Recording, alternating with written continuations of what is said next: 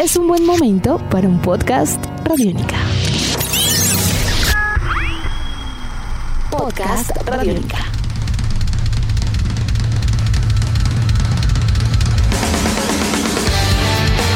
Bienvenidos a esta nueva edición de Podcast Rock and Roll Radio, un producto de Radiónica desarrollado por el señor Andrés Durán, arroba Andrés Durán Rock, y quien les habla Héctor Mora, arroba Mora Rock and Roll, bajo la producción de Juan Jaramillo, Jairo Rocha y la captura sonora de Jefferson Alabado. Para los amantes de la música pesada, el año 2021 no deja de presentar grandes discos cargados de buenas canciones, y justo para este último trimestre encontramos una remitida potente de sonidos dentro de los cuales destacamos el noveno álbum oficial de los norteamericanos Mastodon, una carga de metal sludge alternativo y progresivo bajo el nombre de Hush and Dream. Una pieza que se complementa de manera especial hoy en sonidos oscuros y pesados con el álbum número 13 para los ingleses Cradle of Field y su Existence is Futile, un disco grabado durante el confinamiento del 2020 y ensamblado de forma aislada ya en los estudios Grindstone en, Suffolk por el productor Scott Atkins. Así que hoy en Podcast Rock and Roll Radio reseñamos los nuevos trabajos de Cradle of Field y Mastodon, eso y mucho más para los próximos minutos.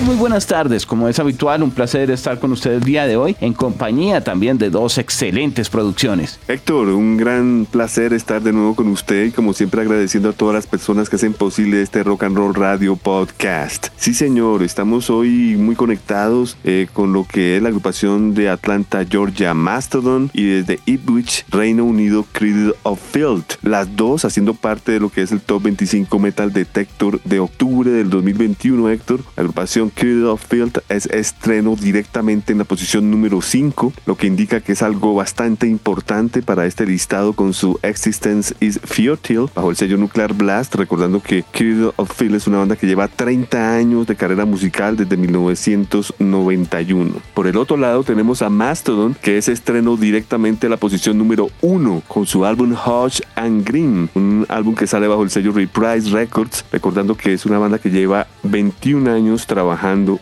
en el mundo del metal. Así que estamos hablando de una diferencia de 10 años exactamente entre Riddle y Mastodon, Héctor. Claro que sí, una exponente de sonidos, digamos, muy oscuros, muy claros de, de los años 90, la otra un poco eh, ya en los 2000 avanzando dentro del progresivo. Digamos que con las dos propuestas encontramos que hay una línea dentro del metal que fue de vanguardia, complementando lo que viene a ser el, el subgénero dentro de cada una de sus líneas, pero nutriendo claramente lo que es una visión de música pesada que ha sido igual muy arriesgada durante los últimos 20, 25 años a nivel mundial. No en vano estamos hablando de bandas que no se quedan solo en, en sus glorias, en el caso de Cradle of Fear en los discos de mediados de los 90, sino que han continuado con una producción vigente, actual, eh, no paran de tocar. Y en el caso de los Mastodon también eh, son, eh, digamos, ejercicios sonoros que se sustentan con todo un desarrollo al vivo que, que no se detiene, que no para. Lo de Mastodon, si nos damos cuenta, la verdad es la representación de un nuevo siglo en cuanto a expectativas de metal, con muchas variantes, con muchos sonidos y ambos de una gran factura. Estamos hablando de álbumes y de agrupaciones que han madurado dentro del género, no son los nuevos del barrio, ya se han ganado un nombre a punta de, de crear, de su sonido, de su tocar y, y, digamos de tener propuestas diferentes para haber logrado mantenerse este tiempo. Tiene usted toda la razón, Héctor, eh, sonidos muy distintos entre sí. También podemos decir que el álbum de la cantidad de álbumes que tiene Mastodon para llevar 20 años, pues es eh, amable. Eh, son ocho discos en estudio. Eh, por el lado de Cradle Field,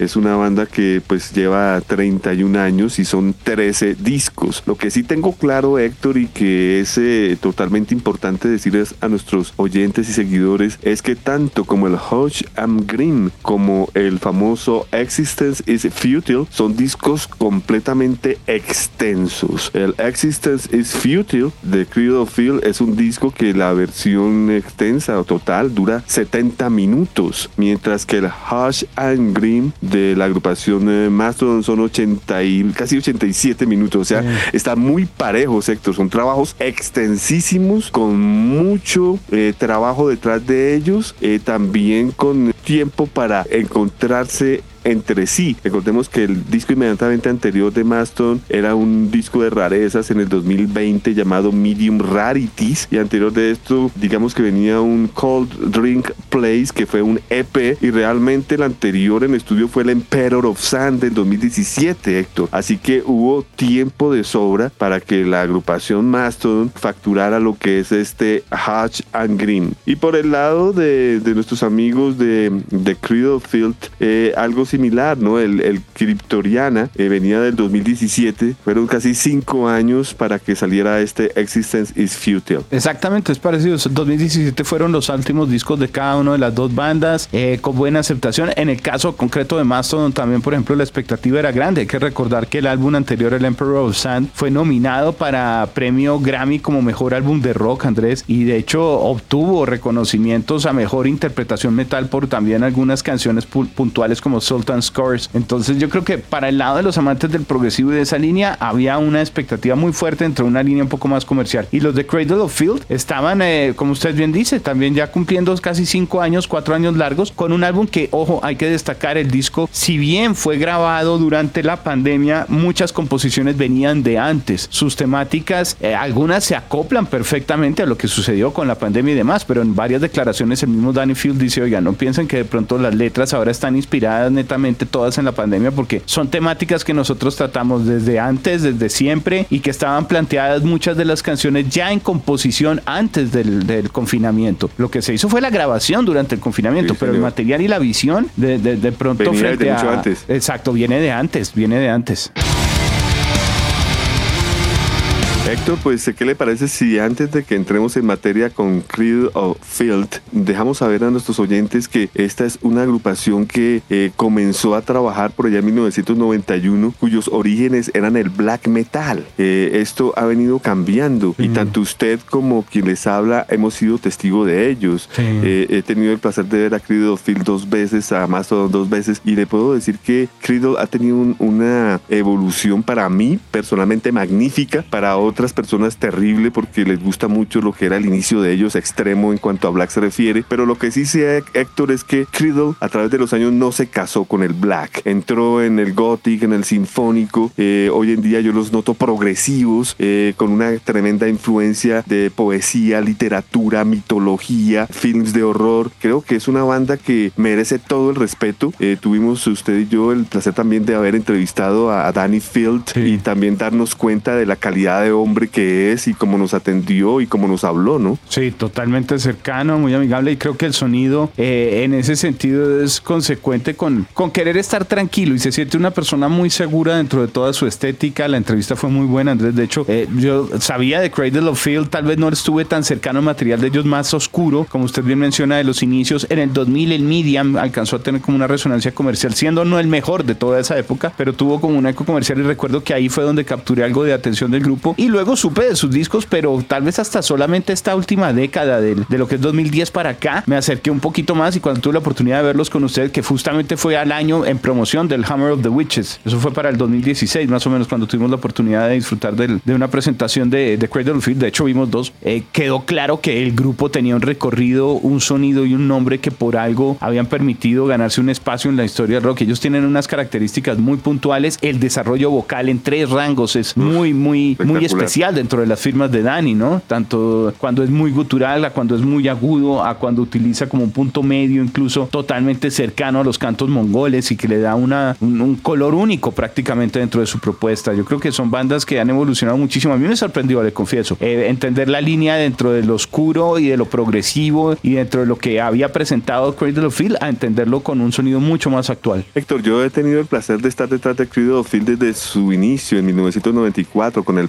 Of mm. Evil Made of Flesh, ya que pues se desfilaban en el expreso del rock. Y puedo aseverarle, Héctor, que del Principle of Evil 94, el Dusk and Her Embrace 96, el Cruelty and the Beast 98, Medium 2000, podemos decir que es una primera etapa muy black, muy clásica. Luego comienzan los cambios con el Damnation and a Day 2003, el Nymphetamine 2004, que es de mis favoritos, el Tornography 2006, el Godspin and the Devil's Stone 2008, y podemos incluir de pronto el Darky, Darkly Venus Aversa 2010, ya como el final de esa parte de los 2000 y el inicio de la segunda década de los 2000, ya con el eh, and Other Horrors 2012, el Hammer of the Witches 2015, el Kryptoniana de Kryptoriana del 2017 y ahora este Existence is Futile. Héctor, en propias palabras de Danny Field, él dice que este disco tiene partes rápidas, partes lentas. Eh, él dice que lo rápido sigue, como para no decir que ahora se ha incursionado en algo totalmente distinto. Eh, y que lo que se puede detectar es que hay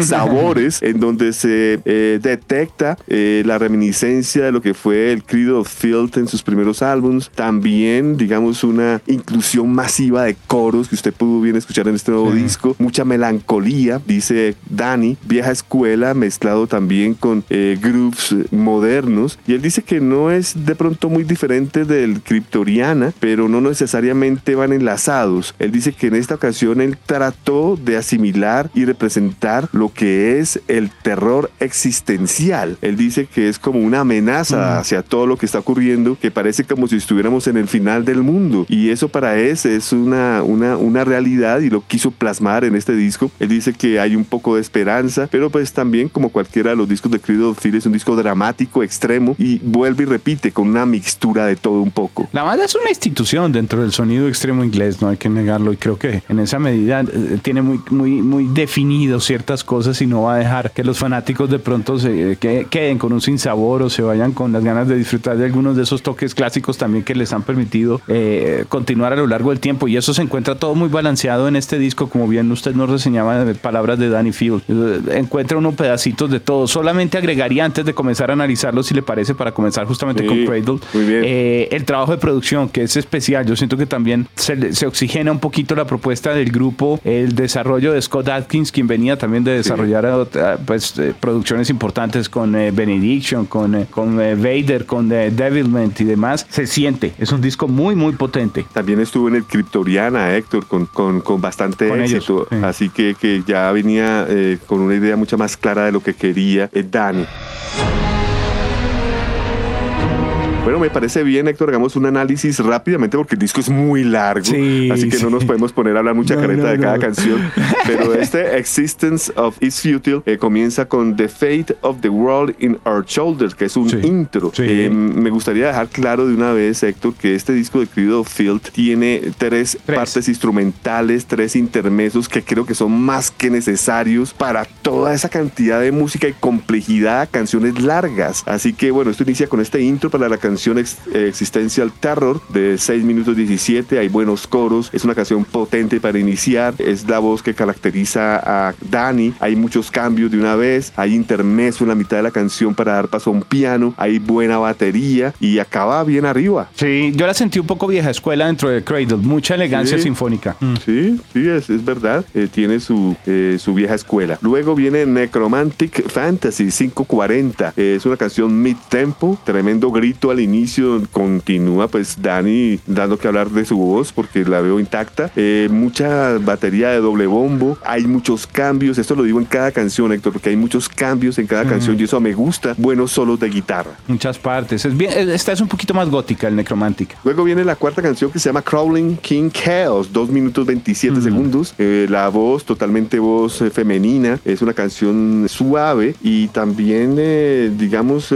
rápida. Es vieja escuela también va cambiando, hay muchos coros, la canción sube, baja, buenos riffs de guitarra, buen piano, muchos coros, hay muchas voces. Este es puro trabajo de teclados y, arreglo de teclados, trabajo vocal, pura atmósfera Cradle, cortica, pero muy contundente, me gustó, me pareció arriesgada en composición. Sí, es de las mejores de la primera parte. Luego viene el intermeso llamado Here Comes the Candle para dar paso a Black Smoke Curling from the Lips of War, canción de 5 ah. minutos 21. Eh, canción excelente, varios cambios, la canción sube eh, con un upbeat increíble. Hay solos de guitarra en el medio, buenas voces femeninas a, manera de coro. Es una muy buena canción. Tal vez eh, de las más pesadas hasta esta parte del disco. El contraste de las voces a nivel femenino y masculino con todas sus melodías dentro de las características del grupo es una firma y se siente un toque moderno en esos solos de guitarra que usted mencionaba. Séptima canción, Disclosure Between a Man and His Soul, 5 minutos 30. Aquí hay una voz gruesa de Danny, canción de mid tempo, tranquila tranquila, hay, hay una especie de confortabilidad, diría yo, en esta canción. A mí esta me gustó, de mis favoritas, le confieso. La sentí oscuro, claramente es una etapa un poco más media, un punto medio dentro del rango eh, vocal de Dani alrededor. Es lento, es denso, es melódico, narrativo muy dramático, es decir, como un cuento, podríamos decir, tiene mucho de heavy melódico. Aquí se nota la mezcla de death y de gótico en forma, los teclados debajo todo el tiempo, eh, llenando. Me parece de las mejores composiciones del disco. Muy buena. Luego viene la octava canción que se llama The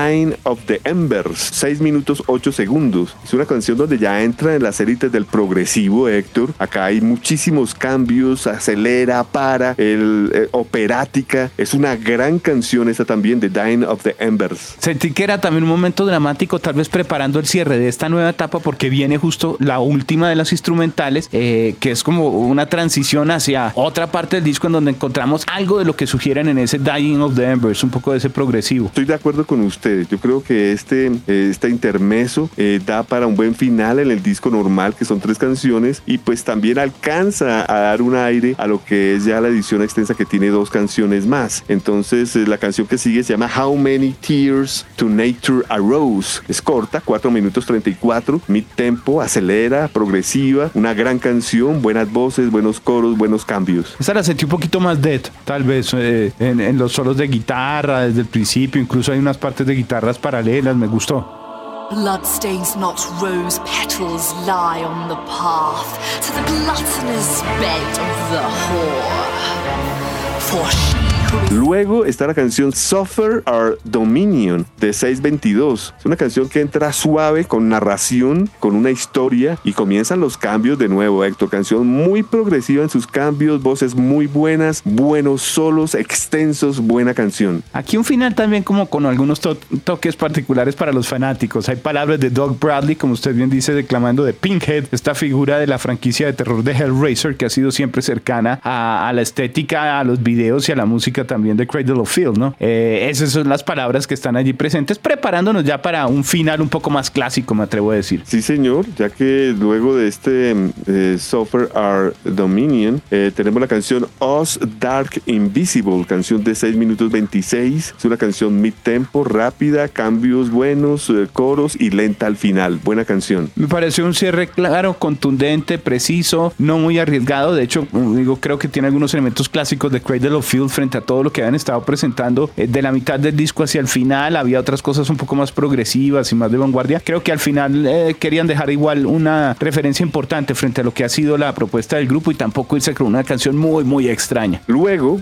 tenemos eh, los dos temas que están en la edición especial, que serían las canciones 13 y 14 para Sisters of, Sisters of Mist de 7-14, la canción más larga del trabajo, y Unleash the Hellion de 6-23, casi los 7 también. Así que estamos hablando de dos bonus tracks buenísimos, Héctor. Esto se pone cada vez mejor. En Sister of Smith tenemos una intro de batería espectacular, mid tempo, una canción tranquila. En la mitad teclados misteriosos, hay buenos solos. Es muy ópeda a veces. Hay buenos cambios, muy progresiva. Sister of, Sister of Smith y Unleash the Halion, similar, rápida, vieja escuela. En la mitad cambia. Es una buena canción para finalizar este álbum llamado Existence is Futile de Cradle of Field. Un recorrido que nos da paso entonces rápidamente ya a nuestros segundos invitados porque este disco también requiere sus minutos para ser analizado. Mastodon Andrés. Desde Atlanta, desde Georgia aparece otro discurso sonoro.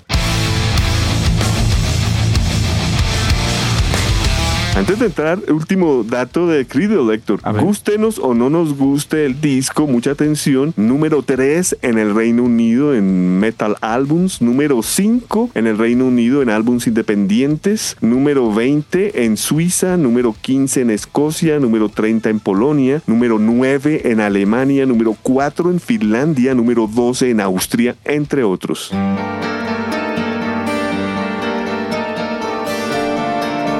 Ahora sí pasemos al House and, Green y voy a iniciar con lo que finalizamos. Este disco, número 2 en Estados Unidos en Rock Albums, número 1 en Top Hard Rock Albums, eh, número 1 en UK Rock Metal Albums, eh, número 10 en UK Albums, número 7 en Suiza, número 20 en Suecia, número 10 en Escocia, 10 en Noruega, 10 en Alemania, 4 en Finlandia, 7 en Austria, entre otros. Así que también, gústenos ¿no, Héctor? Gran disco y pues refrendando lo que es número uno en el top 25 Metal Detector directamente, ¿no? O sea, estrenó, pasó por encima de todos los 25 a llegar al 1. Esta es una de las bandas más originales, podríamos encontrar, y tal vez influyentes de lo que ha sido este siglo XXI. El enfoque desde el punto de vista de metal norteamericano, eh, con unos toques de progresivo, con mucho de stoner de sludge, ha sido presentado de manera especial por Mastodon, incluso con algunos a veces matices de que llegan un poquito más extremo, o bien hacia el lado del metalcore o hardcore, o incluso al death metal, yéndose a la psicodelia. Yo creo que el estilo de interpretación del grupo eh, ha sido técnicamente complejo, de muchos pasajes instrumentales, melódicos, largos, pero con cambios. Y siento que eso había sucedido, tal vez ese guiño progresivo aparece desde, desde cierto momento en el grupo con ese Crack the Sky y, y tal vez nos acostumbró durante esos últimos años a encontrar un desarrollo musical que estaba muy por esa línea, Andrés, pero hay que recordar que el grupo desde sus inicios tenía una faceta que era casi que un balance único entre algo oscuro, porque era de historias mucho más, más, eh, más, sí, más densas incluso, y su riff, que lo podría ser el alternativo normal, algo de jazz también y sludge, y creo que todos esos elementos los habían estado eh, dejando un poquito de lado por centrarse más en esa experimentación interpretativa larga y progresiva. Y con este álbum regresan a esos primeros álbums, regresan a esos eh, primeros temas que nos presentaban con otra estética, con otro sonido, y eso es lo que más me gustó del disco. Héctor, es un disco, es el octavo disco de, de la banda, es el disco más extenso del grupo hasta la fecha, eh, es un disco que tiene muchísimos invitados y es eh, un álbum que a su vez sirve de tributo a su manager Nick John después de su muerte de cáncer en el 2018. Y cuando digo invitados son bastantes. Estamos hablando de Joao Nogueira en los teclados. Para los que no lo saben, Joao ha trabajado con la Claypool Lennon Delirium, eh, el campo progresivo totalmente. Darby Rose Tapley, eh, quien hace las narraciones en algunos temas. Marcus King, hágame usted el favor, el, el, mm. gran, el, el gran nuevo nuevo talento del blues eh, se ofreció para el solo de guitarra en la canción The Beast. Tenemos a David White en la percusión, para los que no lo saben es el baterista de la agrupación Municipal Waste y bueno, muchos otros proyectos, pero es un gran baterista. Rich Duchette eh, en el instrumento sarangi, eh, Judy Sanders, Judy Sanders debe ser familiar de, de Troy, está en el cuerno francés. Kim Tail, guitarrista de Soundgarden, está en el solo de guitarra en una canción que se llama Had It All. Eh, tenemos a Kevin Fox en el cello y arreglo de cuerdas. Dude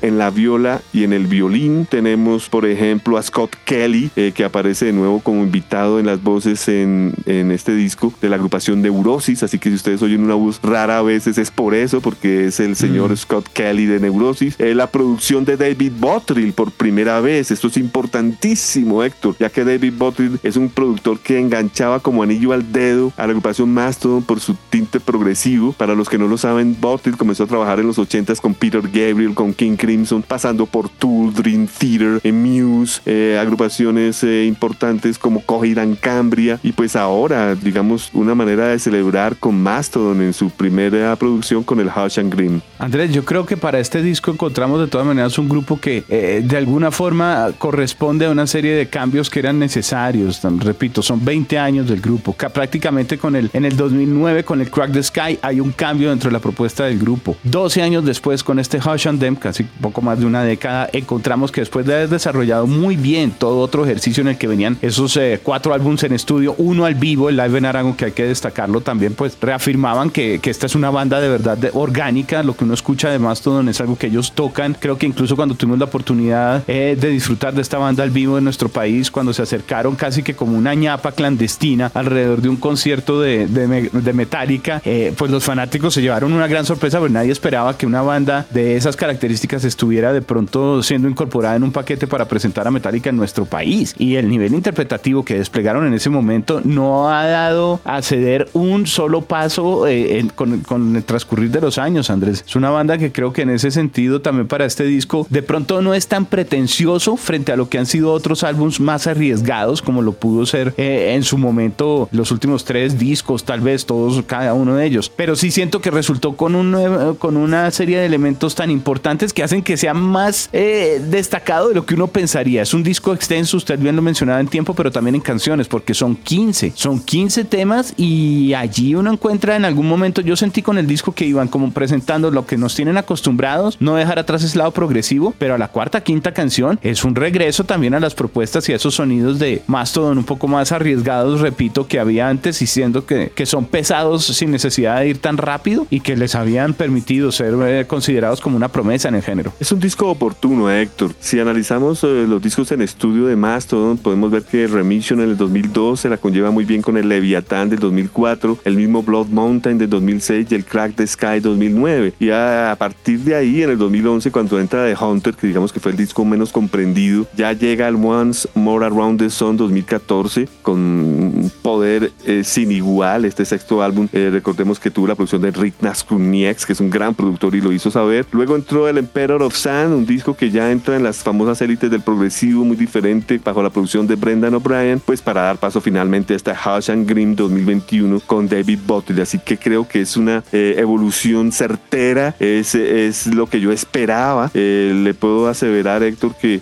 después de todo el tiempo que ha pasado, creo que la banda ha llegado con más furia, con más actitud, con más carácter. Ya no les importa tener canciones supremamente radiales e inofensivas que nunca se las había escuchado, como canciones también muy raras que, que tampoco lo, lo, había visto. Y cuando digo canciones suaves, no es que sean la balada, ¿no? Sino que van de a un sonido mucho más a los Deftones. Sí, exactamente. Como de acordes que, con eh, acordes muy bien pensados, que son supremamente melódicos, que llenan también, que no se quedan solo en la fuerza de, de un género, como puede suceder con ciertos tipos de, de, de acordes o de riff de metal o de hardcore que son muy presentes en este estilo. Aquí eso es lo que enriquece y le da unos elementos melódicos muy importantes que incluso a nivel rítmico con muchos tiempos eh, eh, asincopados, Andrés, con muchas influencias y cruces, digamos, largos, eh, le permiten tener una, una propuesta única. Héctor, yo no sé si a usted le pasó lo mismo que a mí, pero tuve que escuchar este disco muchas veces, por ahí unas 6, 7 veces.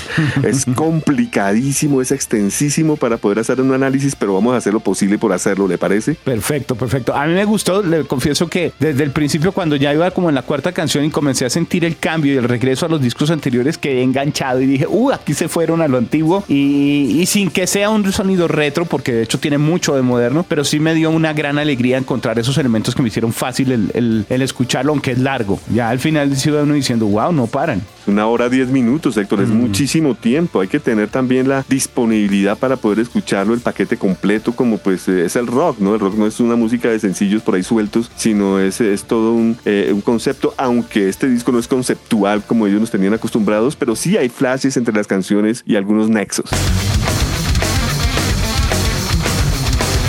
Pues vamos con las canciones, un recorrido rápidamente.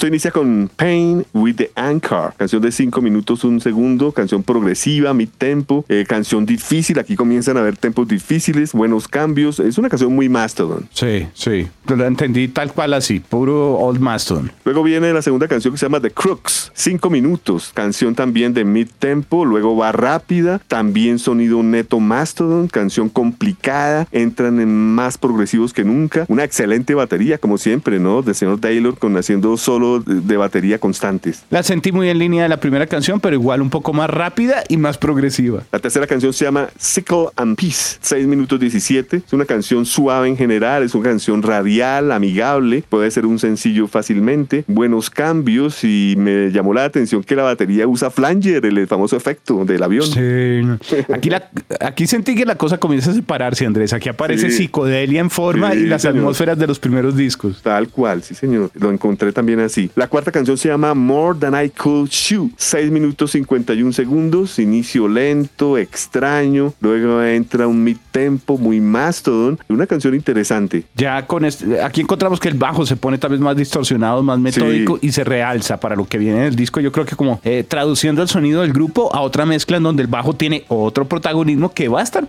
como tal eh, presente en varias canciones de aquí para allá. Luego viene la canción canción de Beast de 6 minutos 3 segundos, mid tempo. Acá uno comienza a darse cuenta que es una canción radial y lo más interesante a dos voces, ¿no? Con Scott Kelly de Neurosis. Buena canción. Sí, es una experimentación como fresca. La sexta canción se llama Skeleton of Splendor. La canción es de 5 minutos 4 segundos. Entra con guitarras acústicas. Podemos decir que es de las más lentas del disco. Eh, se va volviendo pesada con un gran solo los últimos dos minutos, Héctor. Eh, por este lado, Misterio Murmullos. Buena intención en la voz, un poco de lamentos para prepararnos a un sencillo importante como lo es el Tear Drinker. Buena canción, Tear Drinker, la séptima. 5 minutos 20, fíjese, Héctor. Todas son largas. Sí. Una canción suave, radial, voces unísonas. Se acelera al final. Es una buena canción, Tear Drinker. Algo Toma alternativo, lágrimas. algo de sonido de los primeros discos, un tempo sencillo radial, como usted bien dice, que da paso a Pushing the Tide. Sí, señor, Pushing the Tide, 329, es de las canciones más lentas. Eh, aún así, yo no sé si usted está de acuerdo conmigo, Héctor, pese a que es de las canciones más lentas, eh, me, me parece que pesada. Es, es una canción que tiene buenos cambios, que lo traduciría yo a un sonido industrial. Sí, es como ese toque moderno industrial del disco, sí, comparto totalmente. Y está casi que en la mitad, preparándonos para Ah, lo que sí, es igual una Sí, transición. de, de hecho, la última canción del, de- del, del vinilo 1, o sea, la última canción del lado B del disco 1, pues para dar paso al disco 2, la cara A, que inicia con la canción Peace and Tranquility de 5.56 minutos, casi 6. Canción rápida, casi instrumental, eh, riffs difíciles de guitarra, Sí. eh, hay buenos cambios, es muy musical, diría yo. Muy oscura, muy oscura. Sí, Sí, sí, sí, me gustó también, me La gustó. décima canción es Dagger, 5 minutos 12, una canción que eh, de principio a fin es eh, mid tempo, es tranquila pero rara. Me pareció de estas canciones que entran en, en élites nunca antes escuchadas del grupo, pero no me molesta porque es un sonido progresivo más evolucionado. Aquí hay un poquito de stoner, un poco de industrial, algunos pasajes con melodías del Medio Oriente, digamos que en un juego extenso. Es un buen tema este Dagger, preparándonos para una arremetida que continúa con Had It All. La, la número 11 del disco, 5 minutos 25. Esta es una de las que yo he comparado con el sonido Deftones, Héctor. Me parece Sí. que es de estas canciones que entran en esta élite. Es de las más alternativas. Yo lo que es Had It All y la siguiente, Savage Lands, la sentí como un paquete muy, muy consecuente de ese tipo de, de canciones que, repito, eh, son extrañas encontrarlas a esta altura en la carrera del grupo, pero no lo eran ajenas si vamos discografía atrás en el tiempo. Pronto se diferencian en que Had It All es tema mid-tempo y Savage Lands es más rápida, eh, más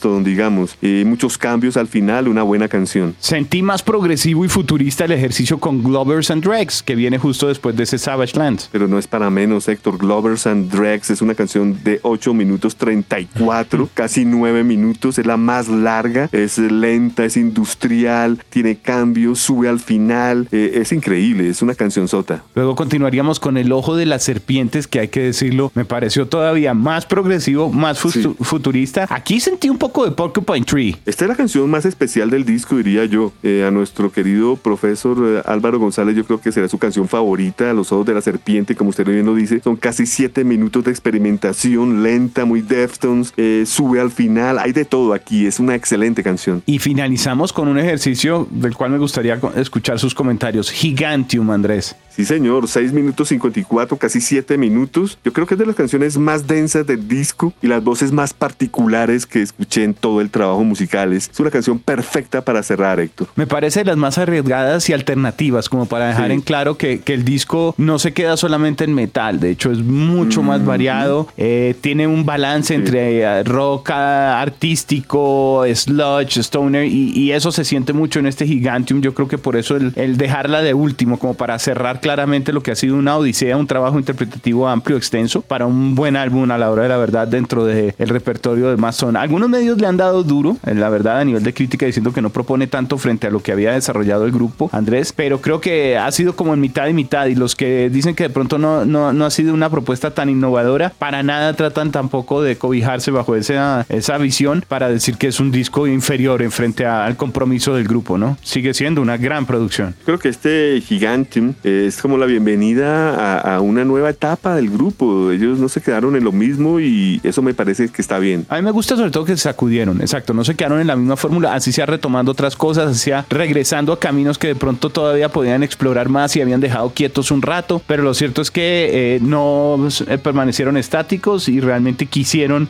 eh, escudriñar un poco más dentro de su propuesta. Yo no he visto tan malos comentarios de este disco, Héctor. 85 entre 100 de la Metal Critic, 5 estrellas en All Music, 10 sobre 10 en Blabbermouth, 9 sobre 10 en Clash, eh, cinco- bueno, 6 sobre 10 en Pitchcook, de pronto es la más baja. Pitchfork le dio durísimo. Sí. Kerrang La también le dio la, duro. Ro- la Rolling Stone le dio 4 sobre 5. eh, la Sputnik. Music 4.5 sobre 5. Le han dado buen- yo creo que es- son más un 70, 30 los comentarios buenos hacia los malos.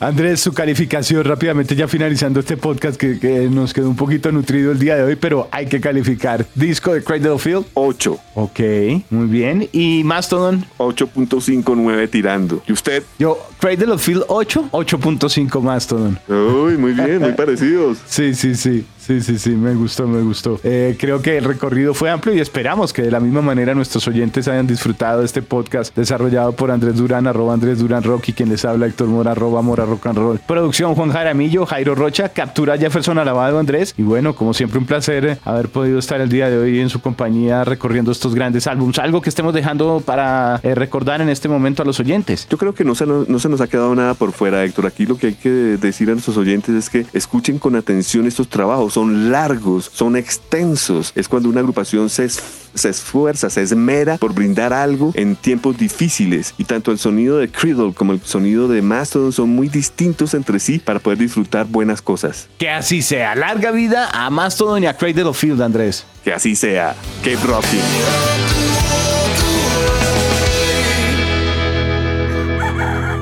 Hola, soy Fausto García Calderón. Hago parte del equipo de paz de Radio Nacional de Colombia y quiero invitarlos a escuchar Inquebrantables, Voces del Cambio, la serie de podcast en la que les traemos historias de gente excepcional que está cambiando la historia en lugares a los que ha llegado la paz.